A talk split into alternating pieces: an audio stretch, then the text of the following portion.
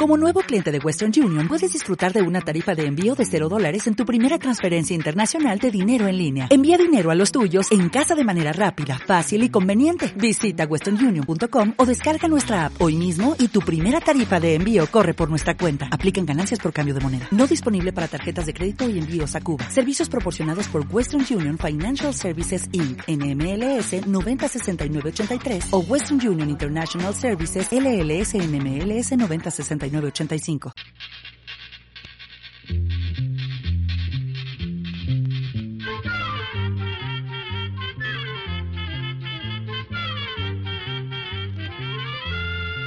Llegó para todo, llegó la escuela, llegó la escuela, llegó por radio.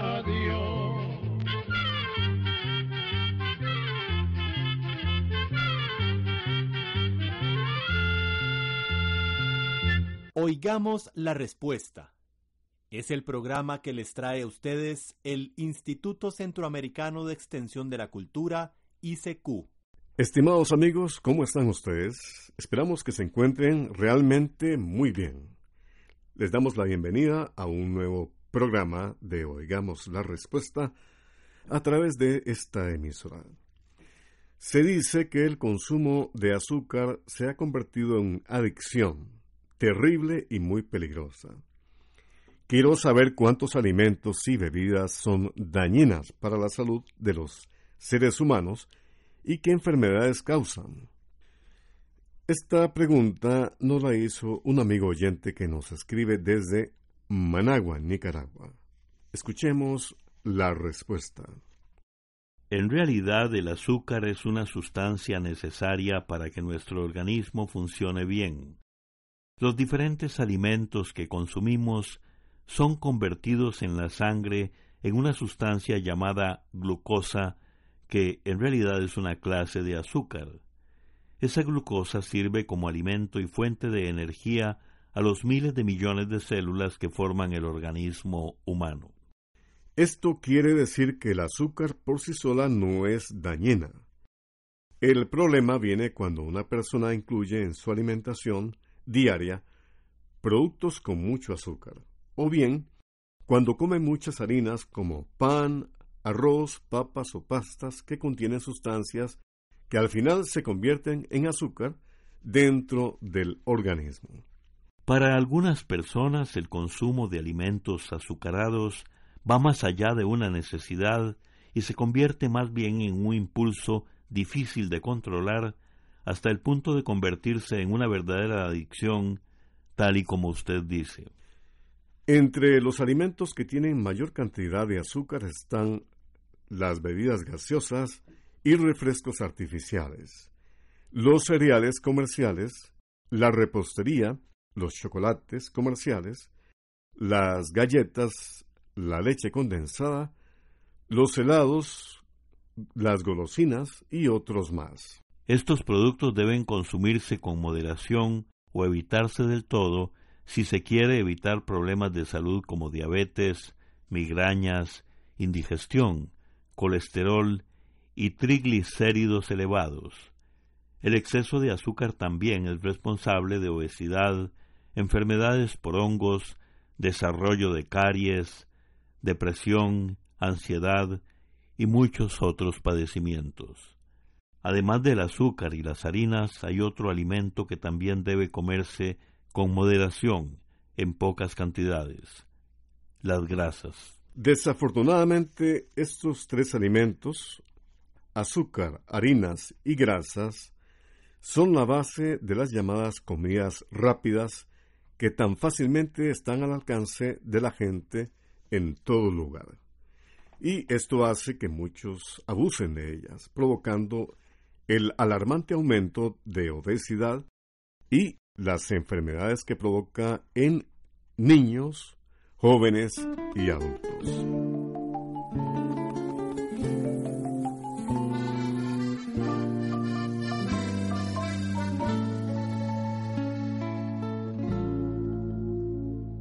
Soy tico porque llevo a Costa Rica en las entrañas, porque lloro cuando escucho una guitarra, cuando trema la marimba y con la puesta del sol soy tico y si me asomo a la ventana me cautiva la montaña y se me alegra el corazón.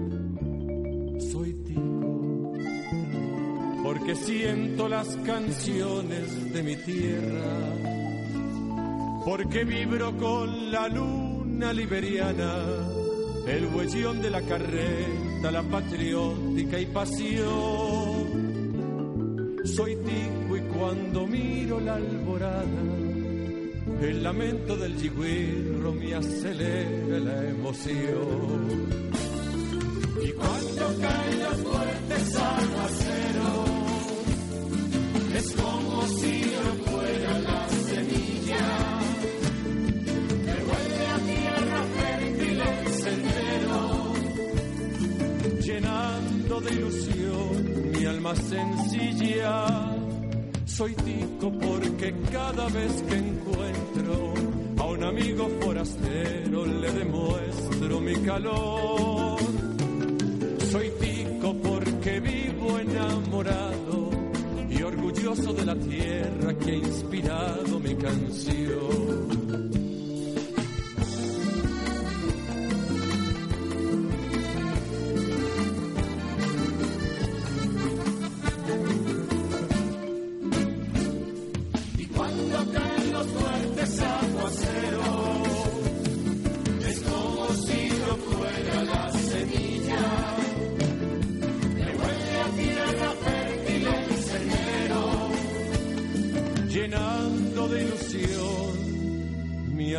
Sencilla. Soy tipo porque una guaria morada me engalana la mirada y me impresiona de verdad. Soy tico y si eso no te dice nada, yo te mostraré mi patria. Dame la oportunidad.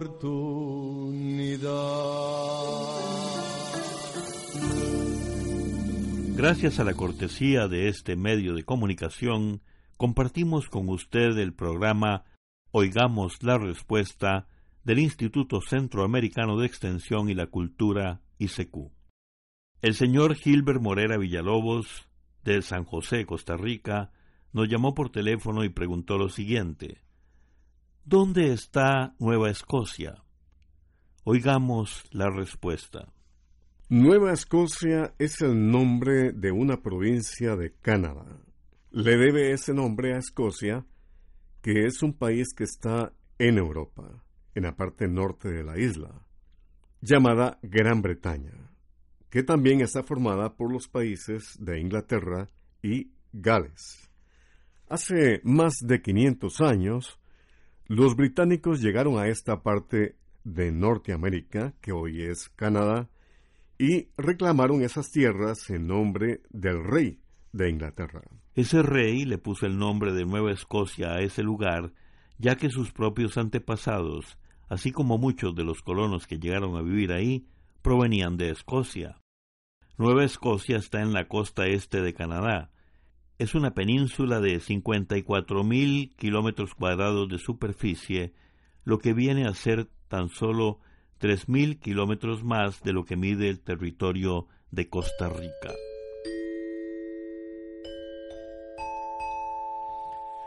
Todos los días, de lunes a sábado, usted puede escuchar el espacio Oigamos la Respuesta a través de esta emisora. ¿Cada cuánto se puede bañar un perro? La pregunta nos la hace un estimable oyente que nos escribe desde Cartago, en Costa Rica. Escuchemos la respuesta. Por lo general los perros no necesitan tanto baño como las personas, ya que estos animales solo sudan por la lengua, las plantas de las patas y por la nariz.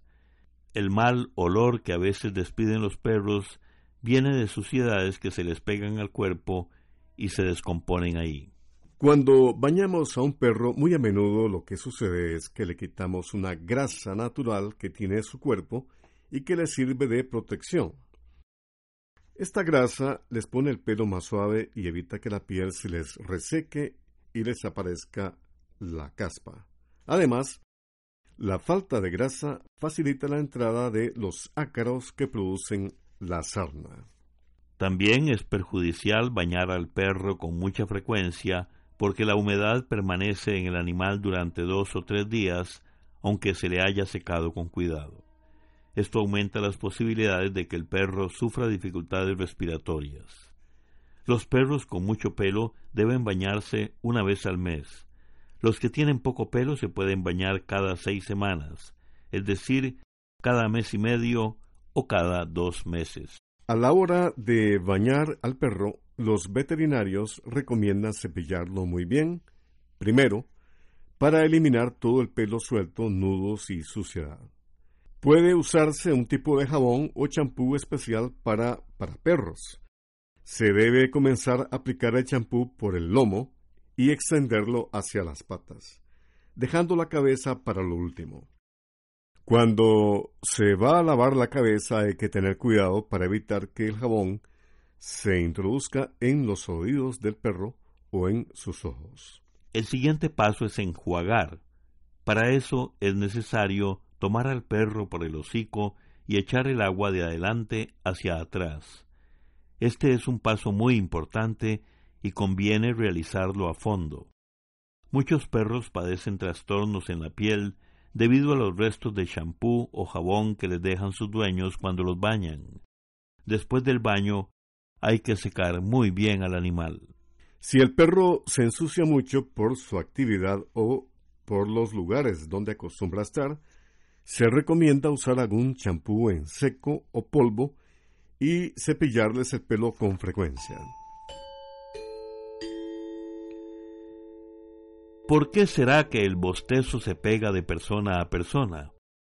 Esta es la pregunta que envía un amigo oyente al programa Oigamos la Respuesta desde Panamá. Escuchemos la respuesta.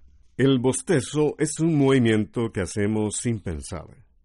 Y no solo los seres humanos bostezamos, también lo hacen muchos otros mamíferos, reptiles y aves. Imagínese usted que se ha observado que hasta el feto bosteza dentro del vientre de la madre. Generalmente los bostezos se producen cuando la persona tiene hambre, sueño, aburrimiento o cuando se está recuperando de alguna enfermedad. Otra cosa que llama la atención es que, efectivamente, cuando vemos a alguien bostezando, inmediatamente nos dan ganas de bostezar. En este caso, el bostezo se produce por una sugestión que nos pasamos de una persona a otra, pero tampoco se sabe bien por qué y cómo es que ocurre esto. Existen muchas teorías o ideas sobre la causa de esta curiosa actividad del cuerpo. Unas dicen que al bostezar se mueven o activan ciertas partes del cerebro que ayudan a que pongamos más atención cuando estamos muy cansados. Otros creen que bostezamos al despertarnos porque esta es una forma que tiene el cuerpo de poner a trabajar los músculos, en especial los de la cara. Los últimos estudios sobre este asunto señalan que bostezamos para enfriar el cerebro. Pero lo cierto es que todavía el bostezo es uno de los misterios del comportamiento de las personas y los animales.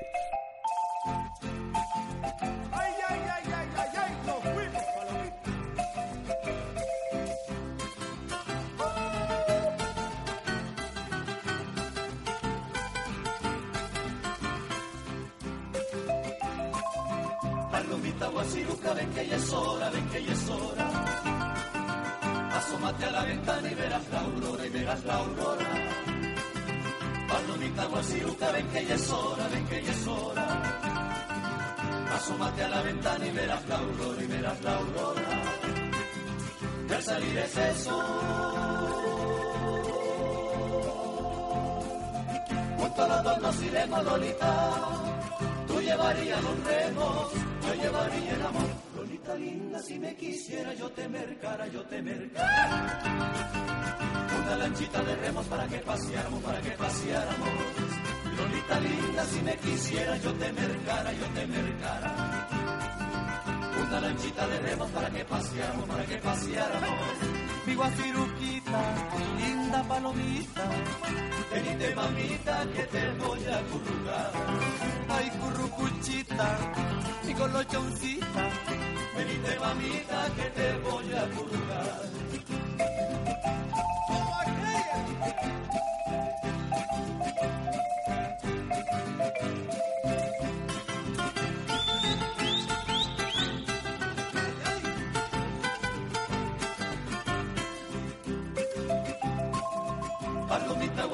Ven que ya es hora, ven que ya es hora. Asómate a la ventana y verás la aurora, y verás la aurora. Palomita guasiruca, ven que ya es hora, ven que ya es hora. Asómate a la ventana y verás la aurora, y verás la aurora. Y al salir ese sol, junto a los dos nos iremos, Lolita. Tú llevarías los remos, llevaría. Lolita linda, si me quisiera, yo te mercara, yo te mercara. Una lanchita de remos para que paseáramos, para que paseáramos. Lolita linda, si me quisiera, yo te mercara, yo te mercara. Una lanchita de remos para que paseáramos, para que paseáramos. Mi guasiruquita, linda palomita. Venite mamita que te voy a currucar. Ay currucuchita, mi colochoncita. Venite mamita que te voy a currucar. Y al salir ese sol, junto a los dos nos iremos, Lolita. Tú llevarías los remos, Bien amigos, luego de la pausa musical continuamos con el espacio Oigamos la respuesta que usted nos honra con su sintonía a través de esta emisora. El señor Pablo Flores nos ha enviado una pregunta al Facebook desde San Salvador que dice, Soy agricultor y quiero saber si ustedes tienen alguna fórmula para hacer un herbicida orgánico. Escuchemos la respuesta. En la llamada agricultura orgánica no se usan herbicidas hechos con sustancias químicas que destruyen las malezas. Lo que esta nueva forma de cultivo busca es controlar el crecimiento de malezas por medio de otras prácticas que no contaminen los terrenos. Estos métodos para eliminar malezas se aplican dependiendo del cultivo. Por ejemplo, existen sistemas como la solarización, en donde el terreno se cubre con plástico para que el calor del sol mate muchas hierbas o insectos dañinos.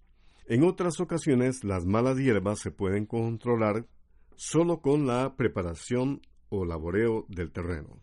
También están las técnicas mecánicas, como pasar unos ganchos a través de los surcos con la ayuda de un tractor. Los métodos preventivos, o sea, para evitar de antemano que crezcan las malas hierbas, incluyen rotación de los cultivos, manejo de los drenajes y los sistemas de riego. También se incluyen los cultivos de cobertura como la mucuna, que se siembran junto al cultivo principal, que crean una capa que no deja crecer a las malezas. Muchos agricultores orgánicos usan capas de heno, paja, hojas de árboles y virutas de madera para controlar las malezas. Estos restos sirven de refugio a insectos que se alimentan de semillas de malas hierbas. Además, esas capas conservan la humedad del suelo y le agregan nutrientes poco a poco. Otros agricultores usan el método de la humedad para ayudar a controlar las malezas. Por ejemplo, riegan abundantemente un campo algunos días antes de sembrar el cultivo. Cuando las semillas de las malezas germinan, los agricultores las eliminan y luego siembran el cultivo. El control de malezas sin uso de químicos es todo un reto para la agricultura orgánica. Esto obliga a los técnicos en estos temas a estar buscando y experimentando todo el tiempo con nuevos métodos que sean cada vez más efectivos y menos costosos para los agricultores.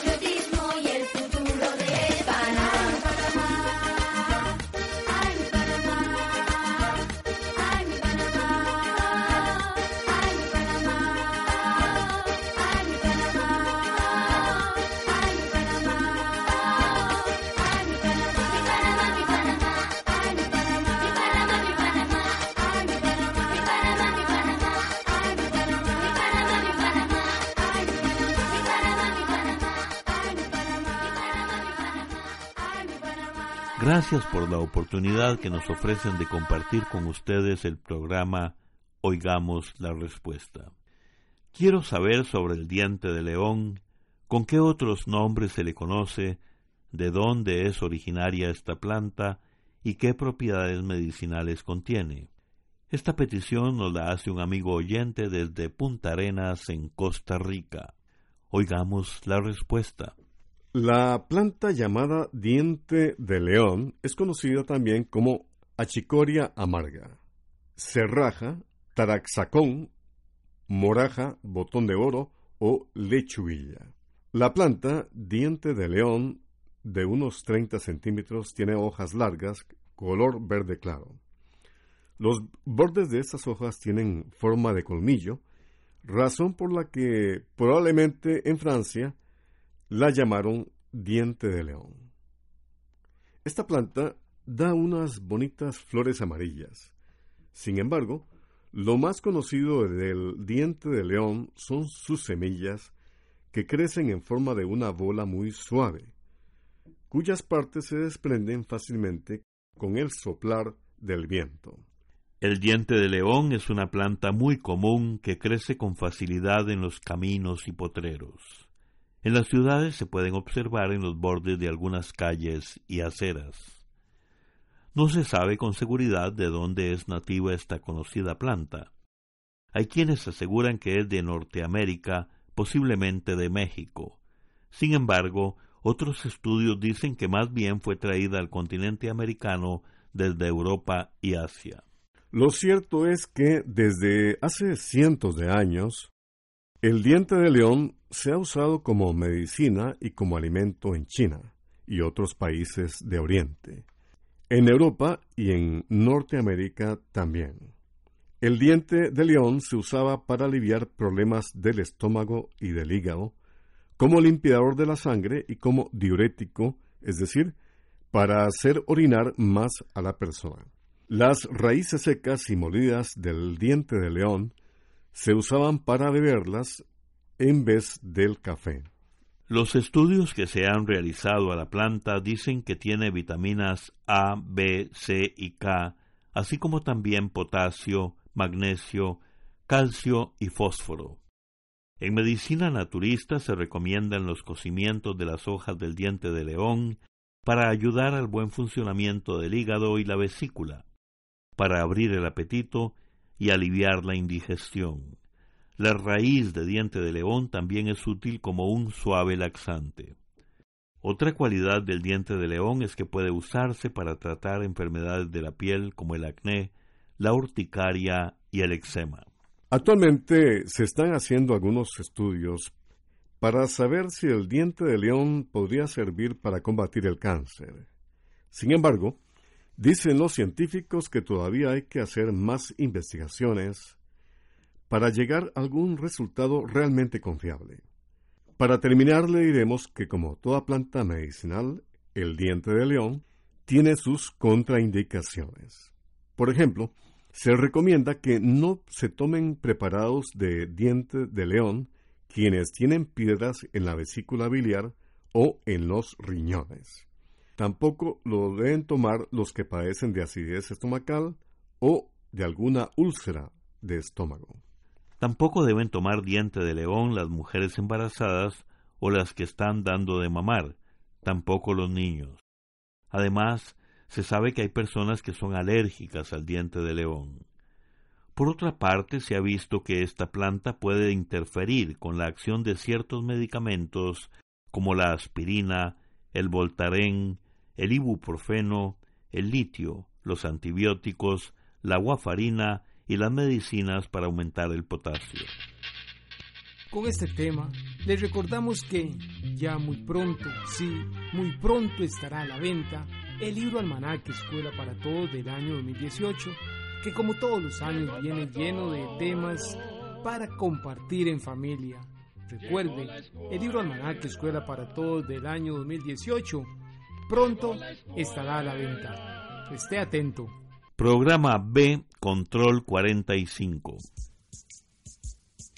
Así llegamos a un programa más de Oigamos la Respuesta.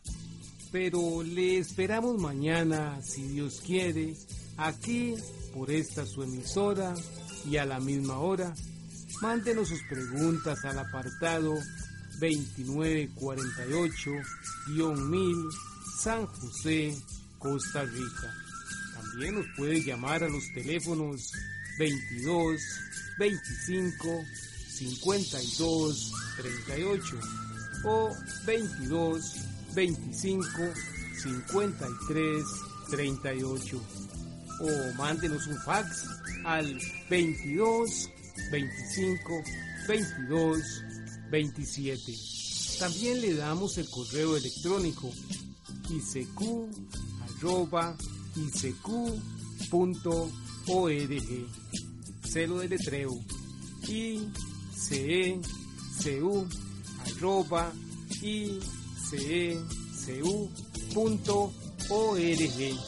para nosotros sus preguntas son muy importantes y estamos para servirle. También puede dirigir su pregunta a esta emisora que ellos amablemente nos la harán llegar. Muy importante, dele su nombre completo, dirección bien exacta ah, y el lugar donde escuche el programa. Recuerde que comprender lo comprensible es un derecho humano. Que Dios le bendiga.